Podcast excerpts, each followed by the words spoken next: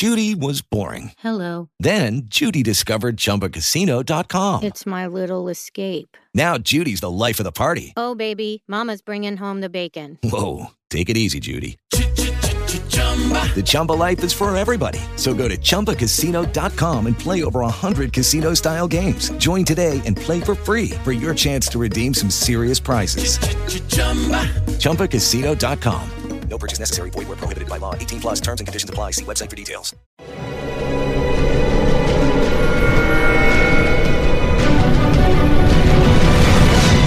Yo documental.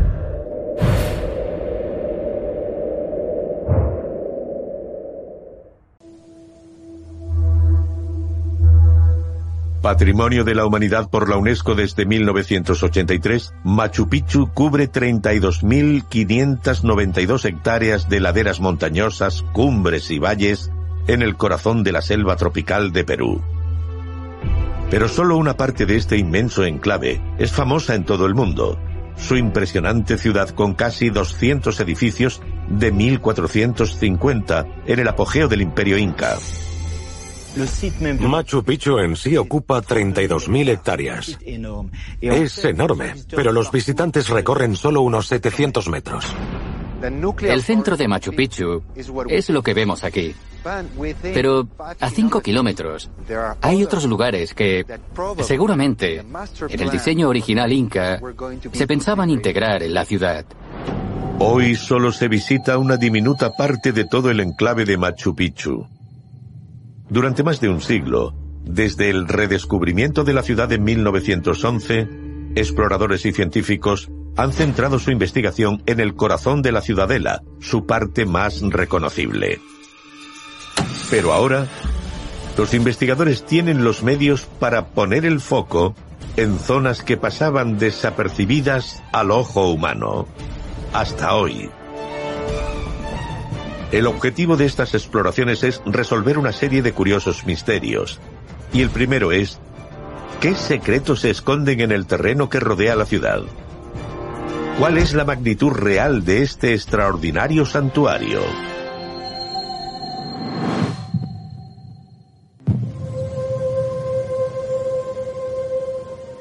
Para conocer la magnitud de Machu Picchu, su posición y su relación con otros emplazamientos, debemos mirarla desde muy arriba.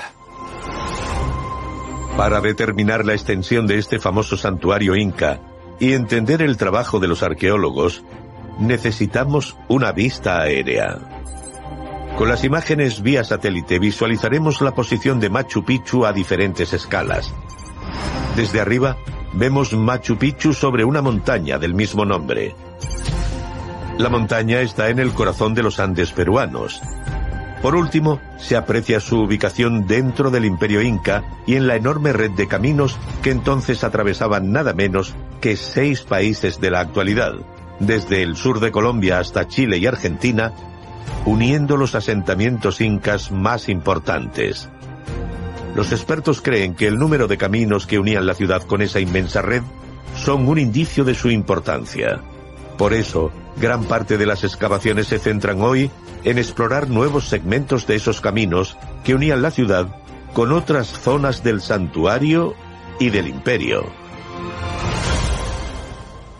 Al principio se creía que Machu Picchu estaba aislada, pero después se descubrió la red de caminos. Cada año descubrimos nuevos caminos o nuevos segmentos de caminos explorando dentro de los límites del santuario. Es absolutamente increíble. Es una red que se extiende por todo el imperio. Para hallar y despejar esos nuevos caminos en el corazón de la selva, los arqueólogos confían en los métodos tradicionales de trabajo.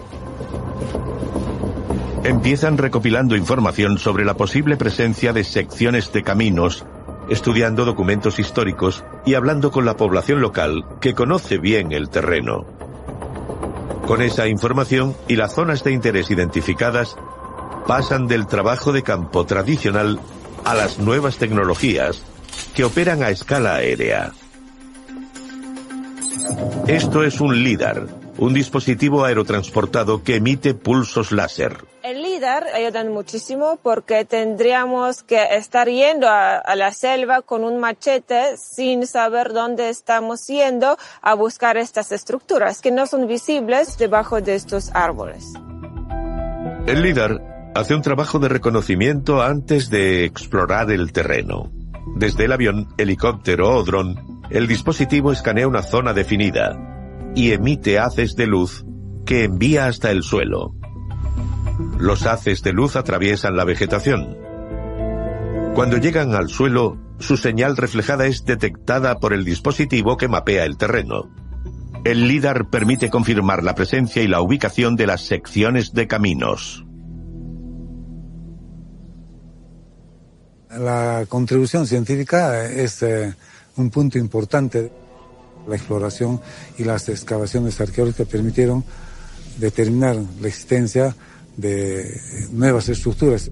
Hoy, tras los últimos descubrimientos de 2014, sabemos que llegaban nueve caminos a Machu Picchu.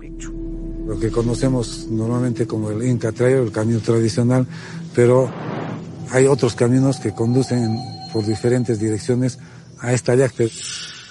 Todos conectan Machu Picchu con el resto de asentamientos de la zona. Solo dentro de los límites del santuario hay más de 300 kilómetros de caminos. Lo conectan todo, como una tela de araña. Esos caminos no eran públicos. Necesitabas un permiso especial para usarlos. No todo el mundo podía entrar en Machu Picchu. El descubrimiento de esos caminos ha revelado la presencia de numerosos puestos de control donde se vigilaba el acceso a la ciudad. Unos puestos de control ingeniosos a intervalos regulares, como estos puentes, cuyas tablas podían retirarse para evitar el acceso de los visitantes. O entradas con puertas para restringir el acceso a los lugares sagrados de la ciudad. Estamos muy cerca de la Puerta del Sol, Intipunku. Pero antes de llegar a ella, había una puerta de doble jamba. La típica puerta de doble jamba era una puerta con dos niveles y probablemente tenía dos dinteles. Una puerta así significaba que estabas entrando en un espacio más importante, sagrado. Que hubiera travesías seguras era algo importante para la sociedad que vivía en aquel momento. La red de caminos que crearon los incas a través de ese terreno tan hostil era una autopista de información similar al Internet de nuestra época. Eran sobre todo para uso militar y, por supuesto, sus mensajeros llevaban información de un lado a otro viajando cientos de kilómetros al día. Es impresionante. Era una forma de comunicación entre todos los rincones del imperio. Explorar esta red de caminos tan protegidos ha ayudado a que los arqueólogos comprendan la verdadera importancia de esta famosa ciudadela. Una ciudad que se está revelando como una megalópolis conforme se descubren nuevos hallazgos dentro del santuario. Machu Picchu no está sola en la jungla. Forma parte de una red de asentamientos incas. Hay muchas cosas que estamos empezando a entender ahora sobre Machu Picchu. En los últimos cinco años, hemos excavado detenidamente en Machu Picchu y en otros rincones dentro de sus fronteras históricas. Al explorar esos emplazamientos, los investigadores han descubierto una nueva entrada a la ciudadela llamada Chachabamba. Las ruinas de esta entrada fueron descubiertas en 1940, pero es ahora cuando los investigadores han iniciado nuevas excavaciones arqueológicas aquí. Estamos en el sitio de Chachabamba, dentro del Parque Histórico Nacional de Machu Picchu. Una imagen por satélite nos permite visualizar la ubicación exacta de Chachabamba, una entrada a Machu Picchu situada en un valle a 7 kilómetros del centro de la ciudad. Este dato revela el gran tamaño de este recinto histórico. Pero son las excavaciones las que han permitido que los arqueólogos determinen cómo se unía esta entrada con la ciudad. Han descubierto un importante trazado con 14 fuentes que arroja nueva luz sobre la importancia de Machu Picchu dentro del imperio. Lo que estamos pensando es que las fuentes podían servir para purificarse antes de la llegada hacia la yacta de Machu Picchu. Dominika Siskowska es una arqueóloga del Centro de Estudios Andinos de la Universidad de Varsovia en Cusco. Lidera un equipo que explora una nueva zona de Chachabamba. Busca estructuras que, como las fuentes, ofrezcan información valiosa a los expertos. Hace unos días, la arqueóloga y su equipo escanearon la zona usando el LIDAR.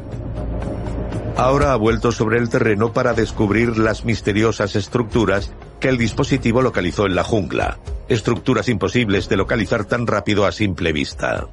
Claro, nos ayuda a ganar tiempo. No es que tengo que recorrer todo este bosque ahora en búsqueda de las estructuras. Solamente me dirijo a un cierto lugar sabiendo que aquí puede ser que haya algo.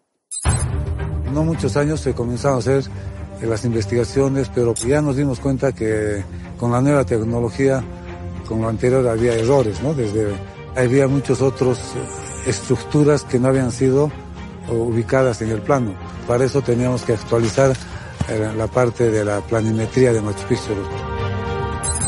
Para que la tecnología aérea del líder le sea útil a Dominica y a su equipo, ella trabaja con investigadores que analizan primero los datos y luego le envían las coordenadas geográficas exactas de cualquier estructura localizada. Eh, bueno, entonces este punto soy yo y lo que voy a hacer es buscar todas estas localizaciones que tengo aquí que me esté indicando a qué distancia de ellas estoy.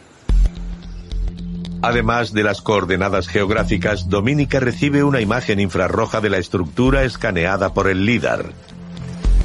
Aquí estamos, La imagen le da pistas sobre la forma de la estructura que intenta localizar. La foto que me mandaron es esta nube de puntos y entonces esta es la estructura que vemos aquí. Y ya está más o menos limpio, entonces la siguiente etapa sería hacer excavaciones para ver cuál es su yacimiento, cómo el muro ha sido construido aquí en este espacio. El muro que Dominica ha localizado hoy será excavado y después modelado en 3D y estudiado con más detalle. Este trabajo de escaneado y exploración, que empezó hace varios años, ha permitido que los investigadores clarifiquen la cartografía de Machu Picchu. También les permite modelar las áreas exploradas, es decir, la propia ciudadela o zonas aledañas como Chachabamba. Este inestimable avance tecnológico está permitiendo conocer la zona. Hoy, los expertos tienen acceso a perspectivas y magnitudes que de otra manera seguirían siendo inaccesibles al ojo humano. Y para nosotros es algo importante porque se está contribuyendo al conocimiento científico de Machu Picchu. No solo es descripción del monumento, sino las cosas que hay que explicar sobre Machu Picchu. Además de revelar la magnitud real de Machu Picchu, este nuevo método de exploración dará respuesta a otro misterio clave. ¿Qué función tenía Machu Picchu dentro del imperio inca? En Machu Picchu había una comunidad viviendo en lo alto de una montaña. Eso indica que buscaban algo más que construir una ciudad o una comunidad. Tenía algo que era importante para los incas. Gracias a la investigación que hemos hecho en los últimos años, ahora sabemos un poco más sobre la función de las diferentes zonas. Y podemos decir que Machu Picchu era una ciudad multifuncional. Su origen y la función que desempeñaba Machu Picchu dentro del imperio aún es motivo de debate entre los expertos pero un reciente descubrimiento ha permitido que se pongan de acuerdo sobre el papel de Machu Picchu como observatorio astronómico.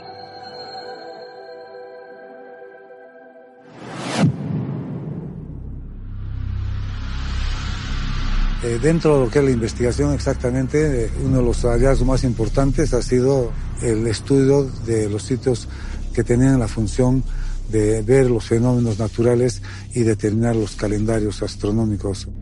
Lo más impresionante de Machu Picchu son sus observatorios astronómicos.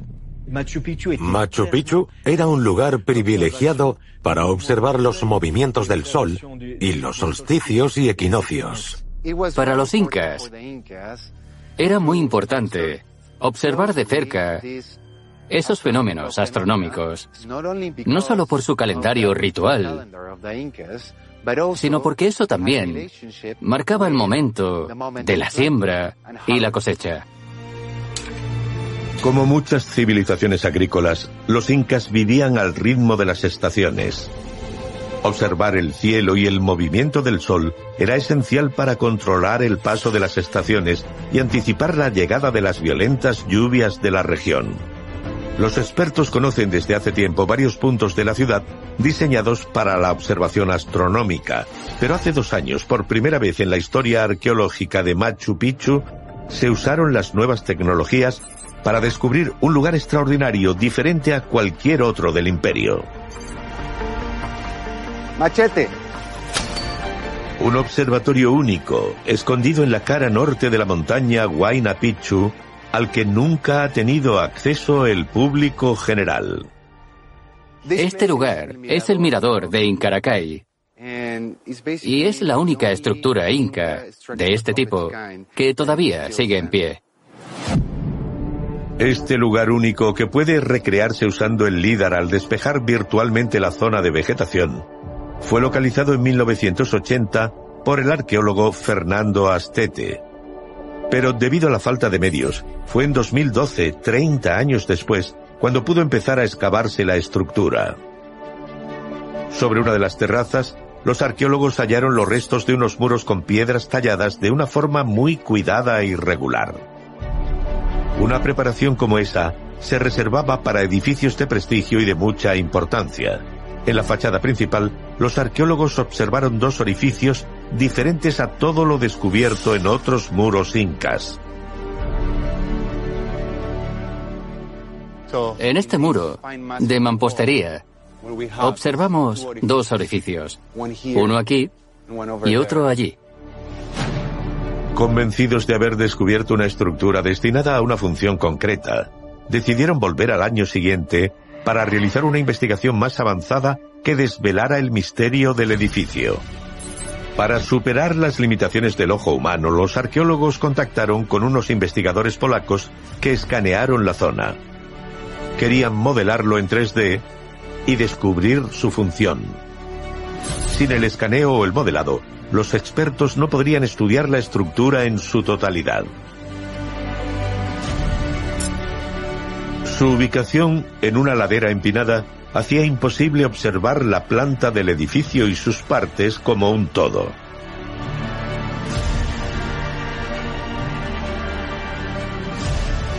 Pero gracias al estudio de un modelo virtual, los investigadores pudieron revelar el secreto de su función. Gracias a las recientes investigaciones realizadas por Fernando Astete y los profesores Sukopsi y Kosiuk, ahora sabemos seguro que esto era un instrumento astronómico muy preciso. Las perspectivas que observaron en el modelo en 3D permitieron a los investigadores hacer un estudio detallado de los dos enigmáticos orificios. Primero descubrieron que su orientación permitía a los incas formar un marcador de horizonte, tomando como referencia la cima sagrada del monte Yanantin al norte de Machu Picchu. Después reconstruyeron las posiciones de los cuerpos celestes en aquel momento para saber qué observaban los astrónomos incas a través de los orificios. Hoy el modelado en 3D nos ofrece la oportunidad de recrear el pasado y descubrir qué veían los incas hace 500 años cuando miraban desde los orificios del edificio conocido hoy como el Observatorio de Incaracaí. Aquí tenemos un instrumento que los incas usaban para ver el solsticio de verano y también las Pléyades. La orientación del orificio sur posibilitaba el perfecto estudio de las Pléyades, un grupo de estrellas cuya posición en relación con el monte Yanantin permitía a los incas dividir las estaciones. Con el orificio norte podían averiguar con increíble precisión el día del solsticio de verano. Los astrónomos incas diseñaron este orificio para que por él entrara la luz del sol cuando salía tras el monte Yanantin, cosa que solo sucedía el día del solsticio de verano. Además de descubrir la extraordinaria función de esta estructura, los científicos han resuelto el misterio de cómo se usaba.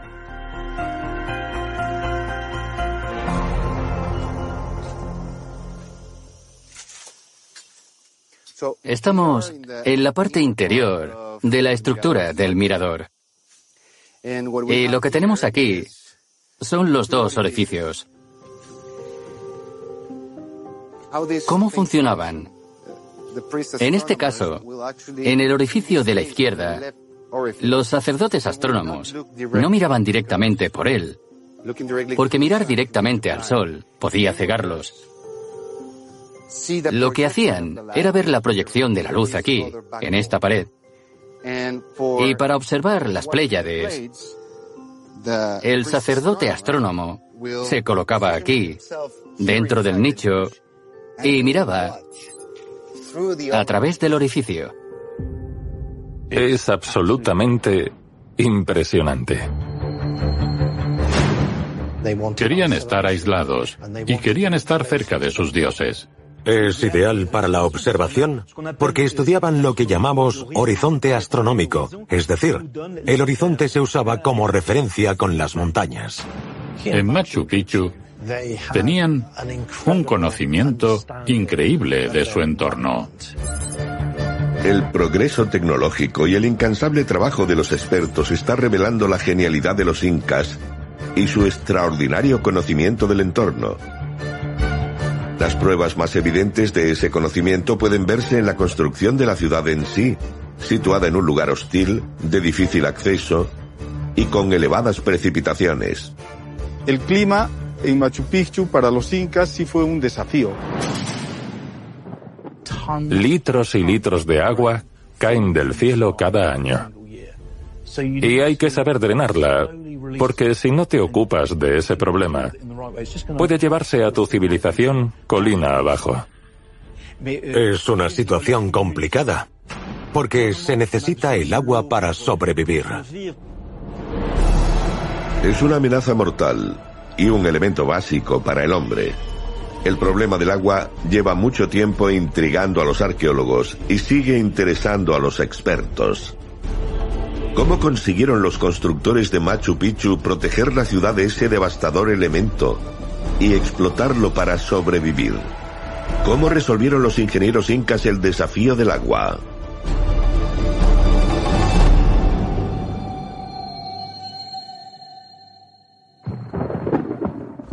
Se cree que en la época en la que se construyó, las precipitaciones podían llegar a los 2.000 mililitros anuales. Incluso hoy las inundaciones y los derrumbes destruyen cada año hogares y carreteras de la región. Pero los edificios de Machu Picchu han sobrevivido más de cinco siglos. Ellos también fueron afectados por fenómenos naturales pero ellos aprendieron de su experiencia para planificar. Podríamos aprender de los incas. A la hora de diseñar nuestras ciudades hoy, deberíamos pensar cómo tratar el exceso de agua, cómo drenarla. Jamás se ha encontrado ningún documento escrito por los incas. Así que solo mediante la búsqueda de pistas en la ciudad han conseguido descifrar los expertos, punto por punto, el secreto de cómo Machu Picchu resistió la devastadora amenaza del agua. Más del 50% del diseño arquitectónico de Machu Picchu está bajo tierra. Si nos fijamos en Machu Picchu, vemos edificios en la superficie, pero no vemos que el 60% está bajo tierra. Ese 60% de la ciudad está destinado a drenar el agua. El secreto Lucky Land Casino asking people what's the weirdest place you've gotten lucky? Lucky? In line at the deli, I guess. Aha, in my dentist's office. More than once, actually. Do I have to say? Yes, you do. In the car before my kids' PTA meeting. Really? Yes. Excuse me, what's the weirdest place you've gotten lucky? I never win and tell. Well, there you have it. You can get lucky anywhere playing at LuckyLandSlots.com. Play for free right now. Are you feeling lucky? No purchase necessary. Void where prohibited by law. 18 plus. Terms and conditions apply. See website for details. With the Lucky Land Slots, you can get lucky just about anywhere. This is your captain speaking. Uh, we've got clear runway and the weather's fine, but we're just going to circle up here a while and uh, get lucky. No, no, nothing like that. It's just these cash prizes add up quick. So I suggest you sit back, keep your tray table upright, and start getting lucky. Play for free at LuckyLandSlots.com. Are you feeling lucky? No purchase necessary. Void where prohibited by law. 18 plus terms and conditions apply. See website for details. De la ciudad está escondido bajo tierra, bajo los pies de sus visitantes. Es un ingenioso sistema de drenaje subterráneo cuya parte visible son las emblemáticas terrazas. Sorprendentemente, la mejor manera de conocer la extensión de este sistema subterráneo es subir al cielo y escanear la ciudad desde el aire. Así se ha descubierto el alcance de estas estructuras. Su sucesión de terrazas escalonadas con increíble regularidad son como una armadura que rodea el enclave, cubriendo las empinadas laderas. Pero al investigar en profundidad, se comprende su verdadera genialidad. Es un sistema de drenaje natural, invisible a simple vista, que controla el agua de lluvia y protege la montaña de desprendimientos. Esto es un ejemplo de muro de contención de una terraza. Lo que hay en el interior de estas terrazas permite que el agua de lluvia se filtre lentamente y no afecte a la estructura. Los trabajos de excavación permitieron a los expertos comprender la función de estas terrazas y sus fases de construcción. Unas fases que pueden recrearse hoy con imágenes 3D. Para construir las terrazas, los incas empezaron levantando un muro de contención en la empinada ladera. Después rellenaron el hueco de detrás del muro con cuatro materiales diferentes. Pusieron piedras grandes, después piedras medianas, luego algo de arena mezclada con grava fina y, por último, tierra fértil. Todo eso permite eliminar el agua de forma controlada. Las capas de diferentes materiales evitan que el suelo se empape demasiado y se debilite. También regulan el drenaje del agua. Los incas construyeron estas terrazas una a una, creando una increíble estructura escalonada en la montaña. Esos cimientos para el drenaje eficiente del agua de lluvia han permitido que Machu Picchu sobreviva cientos de años. ¿Te imaginas hacer las terrazas? Es, es una obra monumental. Las terrazas de Machu Picchu no son simplemente decorativas, son estructurales. Si no lo hubieran hecho, si los incas no hubieran creado ese sistema, ya no habría ciudadela. Hubiera desaparecido, no habría nada. Esa fue una de sus habilidades. Identificar una posible amenaza y neutralizarla a través del diseño y la ingeniería. En los últimos 20 años, gracias a las excavaciones sistemáticas, hemos aprendido cómo se construyó Machu Picchu. Gracias a excavaciones e investigaciones, los expertos descubrieron la función de estas terrazas. Pero hoy, los investigadores están usando las nuevas tecnologías para descubrir más secretos sobre la extensión real de los cimientos de la ciudad. Los arqueólogos, estudiando zonas que aún no se habían explorado cerca de Machu Picchu, han descubierto algo sorprendente. Contrariamente a lo que se pensaba, las terrazas no solo se construyeron cerca de la ciudadela en lo alto de la montaña. utilizando el LIDAR y el modelado en tres dimensiones, han podido identificar y descubrir nuevas zonas aterrazadas en la parte baja de la montaña. De hecho, en los últimos años, a raíz de nuestro trabajo en las terrazas, hemos descubierto que llegan al fondo, hasta el río. Tienes toda la colina ya con los muros. Es el desafío que hay del hombre con su naturaleza, ¿no? Es decir, una topografía tan agreste hacer esta obra, ¿no? Desde el punto de vista de la ingeniería, solo se puede decir que es una creación impresionante. Al conocer los secretos de sus emblemáticas terrazas, los expertos desvelaron la astuta ingeniería inca que protegió Machu Picchu de la amenaza del agua. Pero se enfrentaban a un nuevo misterio. El peligro del agua estaba resuelto, pero ¿cómo se enfrentaron los ingenieros al segundo desafío? ¿Cómo conservaron este elemento tan esencial? ¿Cómo abastecieron a una ciudad a una altitud de 2.400 metros de forma ininterrumpida durante más de un siglo? Resolver ese misterio era un reto para Alicia Fernández, una arqueóloga especializada en el agua. Los ingenieros incas debían conocer en primer lugar el entorno y el comportamiento climático especialmente de este entorno, donde las eh, precipitaciones pluviales son constantes. Lo pensaron bien. Alguien tuvo que ver el sitio y pensar, se necesita agua para vivir aquí. Se necesita agua antes de construir nada. Ellos han tenido cabal conocimiento para hacer esto, estas construcciones del sistema hidráulico que podían garantizar la durabilidad y la solidez de la población, de todas las estructuras que se encuentran eso demuestra un nivel de planificación comparable al que se emplea hoy con las megaestructuras. El primer factor a resolver por los constructores y planificadores inca fue ubicar la fuente de agua. Esa fuente de agua que motivó la construcción de la ciudad y la abasteció durante más de 100 años, ha sido localizada a una altitud de 2.458 metros en la cara este de la montaña. Esa fuente fue el punto de partida de un increíble sistema hidráulico. Este es el agua sagrada que definió el establecimiento de la yacta. Entonces el agua se filtra por gravedad y llega hasta este lugar y los incas ubican este sitio y construyen toda la estructura del canal de captación. Las canalizaciones que se han descubierto en Machu Picchu demuestran que tenían agua corriente todo el año. El desnivel existente entre el canal de captación donde estuvimos hasta la primera pacha son de 21 metros, lo que hizo posible que el agua fuera transportada con total eficacia.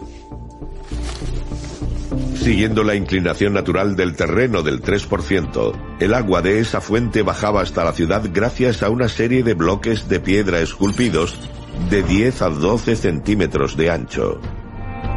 Este sistema de canalización permitía que la ciudad recibiera 150 litros de agua por minuto, 200.000 litros de agua al día para los habitantes de Machu Picchu.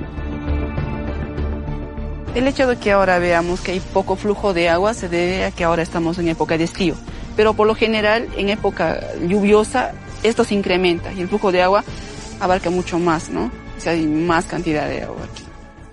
Los canales que construyeron podían transportar el doble de la cantidad de agua que proporcionaba la fuente, así que no se desbordaba. Era una forma segura de que los habitantes tuvieran agua potable. Eso hizo que la civilización se desarrollara. Y toda esa compleja canalización recorre la ciudad llevando el agua sobrante hacia las zonas de desagüe. Para distribuir el agua por la ciudad los canales se multiplicaban formando una red inmensa capaz de abastecer de agua a las 17 fuentes de la ciudad. Nos encontramos en la primera pacha de las 17 que existen en la yacta. Y todas las pachas, las registradas por lo menos al interior de la yacta, eh, comparten un diseño estándar. Todos tienen un vertedero, esta puede variar de un ducto cerrado o abierto, y el canal de desagüe también. Los habitantes de Machu Picchu tenían acceso a agua dulce todo el año. Podían satisfacer sus necesidades y celebrar los rituales que daban ritmo a la vida de la ciudad. Para llegar a las zonas urbanizadas los canales tenían que atravesar las zonas agrícolas, pero no se usaban para regar. No tenían que regar las siembras, no lo necesitaban. Tenían lluvia. Los dioses les mandaban el agua que necesitaban. Los más de 2.000 mililitros de lluvia anuales que caían en Machu Picchu eran suficientes para cultivar maíz en esta zona. Esos canales solo servían para llevar agua a la ciudad. Da la casualidad de que la fuente está al otro lado de la montaña Machu Picchu y tenía que atravesar la zona agrícola. La zona agrícola estaba situada en las famosas terrazas. Gracias al sistema de drenaje, el agua de lluvia podía regar esas terrazas sin inundarlas. El flujo controlado del agua regaba el suelo y permitía que creciera el maíz. Además, la mayor parte del sector agrícola estaba orientado hacia el este, hacia la salida del sol. Así, esas terrazas recibían la mayor cantidad posible de luz solar durante el día y generaban una atmósfera especial por la noche para los cultivos. En Machu Picchu trabajaban en armonía con la naturaleza, no contra ella. Esa simbiosis entre arquitectura y paisaje es excepcional. El sistema era una genialidad. No solo eliminaba el exceso de agua, además suministraba agua potable todo el año. Gracias al dominio de las técnicas de ingeniería civil y al conocimiento de su entorno, los incas superaron el reto que suponía el agua y convirtieron esa amenaza en una fortaleza, conservando el impresionante paisaje que los rodeaba. Pero después de proteger la montaña de los desprendimientos y de canalizar el agua, los incas se enfrentaron a otro desafío, la construcción de la ciudad. En la cima de la montaña del mismo nombre, en la ciudad de Machu Picchu, construida a mediados del siglo XV, vivían entre 500 y 700 habitantes. Con casi 200 edificios y terrazas talladas en piedra, es el asentamiento mejor conservado de la civilización inca. Machu Picchu es el yacimiento inca más completo, el testimonio más impresionante de su civilización. Cuando quieres localizar una ciudad, un asentamiento, buscas rutas comerciales, los cruces más asequibles de los ríos. Pero Machu Picchu está en lo alto de una montaña y eso es muy especial. Todavía estamos aprendiendo o teorizando sobre cómo lo hicieron. Como arquitecto me gustaría tener una máquina del tiempo y ver cómo la construyeron. Sin máquina del tiempo ni testimonios escritos, los expertos intentan descubrir el misterio de su construcción basándose solo en las excavaciones arqueológicas y geológicas. El primer misterio es el origen del material que usaron para construir la ciudad. ¿De dónde vienen estas piedras? ¿Y cómo las transportaron hasta un lugar tan alto y con laderas tan empinadas? Para responder a esta pregunta, geólogos como Víctor Carlotto se han interesado por la topografía del lugar tal y como era hace 500 años cuando llegaron los incas. Nos encontramos eh, en la parte occidental de la ciudad inca de Machu Picchu, en un sector que es conocido como la cantera. Sí nos muestra cómo era Machu Picchu antes eh, de la construcción. O sea, podemos ver acá cómo era el sitio cuando los incas llegaron. Cuando los incas llegaron a este lugar, el 80% estaba cubierto por estas imponentes formaciones geológicas. Para resolver el misterio de su origen, debe estudiarse a diferentes niveles. En primer lugar, a nivel microscópico, los expertos descubrieron que se trata de granito, una roca magmática que viene de las profundidades de la Tierra. El granito es una roca ígnea. Es una roca que procede del centro de la Tierra, como magma derretido. Estas rocas graníticas se han formado hace 250 millones de años a más de 5 kilómetros de profundidad. Para saber cómo llegó este granito desde las profundidades de la Tierra hasta la cima de la montaña, hay que estudiar una imagen satélite. A esta distancia se ve la ciudadela en el corazón de los Andes, la cordillera continental más larga del mundo, de hasta 800 kilómetros de ancho, más de 7.000 kilómetros de largo y 6.900 metros en su punto más alto. La formación de esta cordillera es el origen de su geología tan característica, conocida como caos granítico. Durante la formación de los Andes, estas rocas graníticas salieron a superficie, ya mostrando un fracturamiento de formación.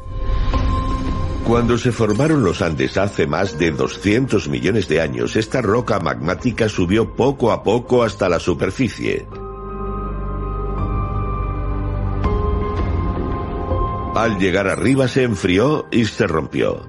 Después la erosión de las capas exteriores la sacó a la superficie. Como el agua de la lluvia se filtraba por sus grietas, se fue fracturando. Y con la gravedad los bloques finalmente se separaron, cayendo, chocando entre ellos y amontonándose, creando el famoso caos granítico que descubrieron los incas al llegar. Una pila de rocas que dan lugar a un relieve irregular y accidentado, inapropiado para la construcción. Las construcciones están sobre este. Habitar esta zona fue todo un reto, pero los incas de Machu Picchu supieron aprovechar esta inhóspita formación geológica como cantera y así construyeron la ciudad. Por eso sus edificios parecen una extensión natural de la montaña. Machu Picchu es fascinante por dónde está situado y por cómo los incas transformaron la montaña con esa arquitectura orgánica que no se impone a la naturaleza, sino que se funde con ella. la ventaja de Machu Picchu sobre lo demás es el hecho de la simbiosis entre la obra arquitectónica y la naturaleza. Y por ello, lo que vemos actualmente es ese reto que como los incas pudieron preservar durante cientos de años y que actualmente se sigue preservando. Con la cuestión del origen de los materiales resuelta, el siguiente misterio son estos indestructibles muros. Esta cantera de granito ofrecía a los incas un material tan duro como el hormigón. Pero ¿cómo lo trabajaron? ¿Cómo lo tallaron cuando los historiadores dicen que los incas no usaban herramientas ni máquinas? El granito es un material muy duro. De hecho, es uno de los materiales más difíciles de moldear, de tallar. Sin embargo, decidieron construir la ciudad de granito. El granito es una roca muy, muy dura y suele trabajarse con hierro. Sin herramientas de hierro, darles forma a esos enormes bloques es una hazaña increíble. Sin grúas y sin las máquinas que tenemos hoy, es un logro impresionante y probablemente irrepetible. Fernando Astete es el director del Parque Arqueológico Nacional de Machu Picchu. Lleva muchos años estudiando los secretos de la zona. Ahora ha desarrollado una teoría que ha obtenido el reconocimiento de sus colegas. En su opinión, la respuesta a cómo tallaron el granito puede encontrarse en el yacimiento y explicarse a nivel microscópico. Aquí hay hematita, un óxido de hierro natural más resistente todavía que el granito. Como ven, es muy fácil de fracturar según Fernando Astete, los incas usaron la hematita como un martillo natural. Golpeando una roca con otra, podían cortar bloques irregularmente pero con mucha precisión. Los ingenieros fueron capaces de moldear el granito, aunque con formas irregulares, pero uniendo con mucha solidez los diferentes materiales. Es increíble. Pero una vez tallados, ¿cómo se ensamblaron los bloques? ¿Y cómo se fijaron para que no se hayan movido en 500 años? Fernando Astete ha encontrado pistas que ayudan a responder a esta pregunta. Ha descubierto una obra abandonada por los constructores incas y todavía visible. Es una oportunidad increíble para estudiar los métodos de trabajo incas. En este caso tenemos un ejemplo muy claro de que nos dejaron los incas, es decir, este elemento, la cara superior, está prácticamente acabada. El elemento que viene de eh, arriba hacia abajo está en proceso de delineado. Aquí vemos el delineado cuando se ha acabado esta cara que esté que coincida con esta otra cara. Aquí tenemos la cuña que está soportando el bloque.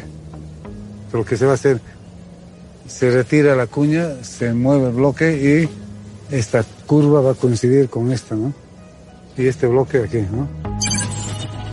El uso de modelos en 3D ha complementado la investigación y la observación de campo.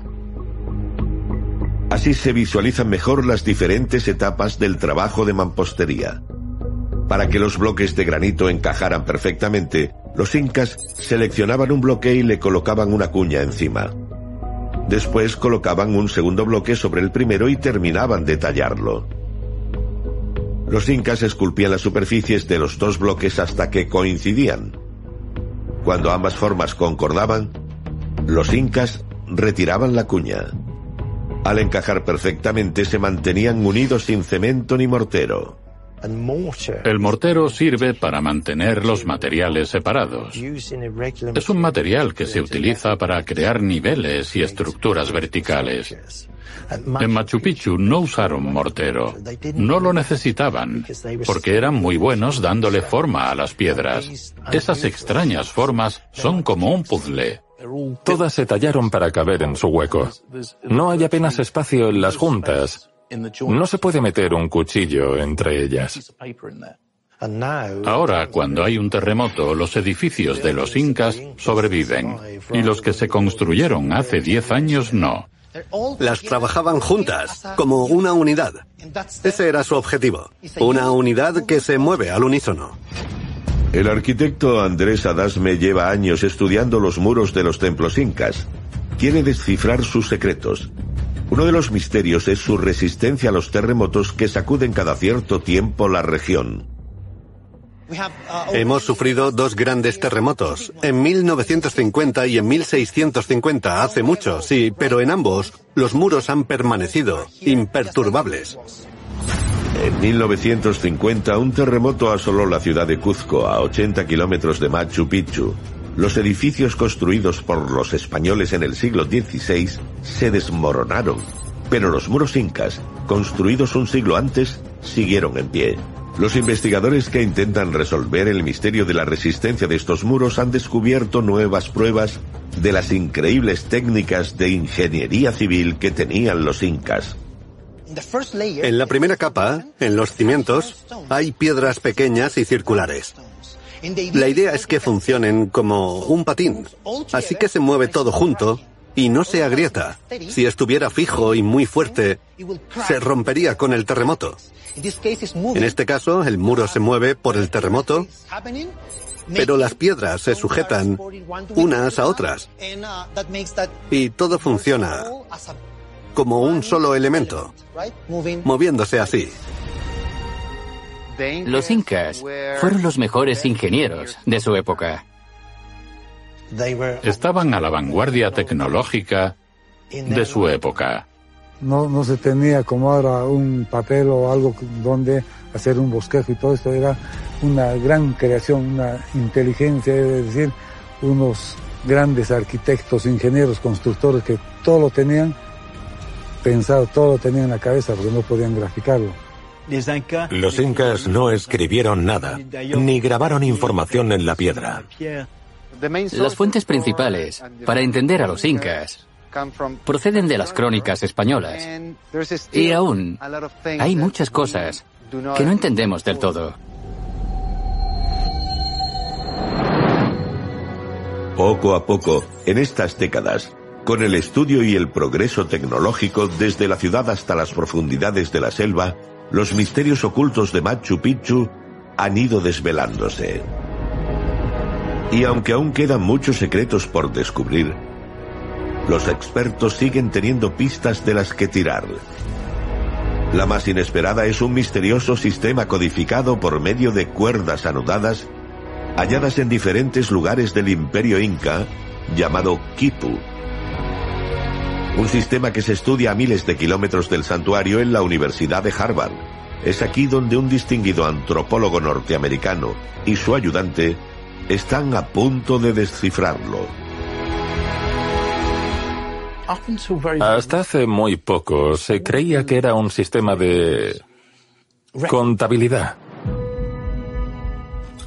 Pero las últimas investigaciones de la Universidad de Harvard están demostrando que se trata también de un sistema lingüístico. El equipo de Gary Hurton ha demostrado que esa información está Judy was boring. Hello. Then Judy discovered ChumbaCasino.com. It's my little escape. Now Judy's the life of the party. Oh, baby, Mama's bringing home the bacon. Whoa, take it easy, Judy. The Chumba life is for everybody. So go to ChumbaCasino.com and play over 100 casino style games. Join today and play for free for your chance to redeem some serious prizes. ChumbaCasino.com. No purchase necessary. Void where prohibited by law. 18 plus terms and conditions apply. See website for details. registrada en Kipu. Si son capaces de descifrar o traducir lo que significa, sería toda una revelación. En esas cuerdas anudadas podría estar el secreto de los incas, el secreto de Machu Picchu. Un secreto que ha intrigado a investigadores de todo el mundo durante más de 100 años y que sin duda seguirá intrigándolos mucho tiempo.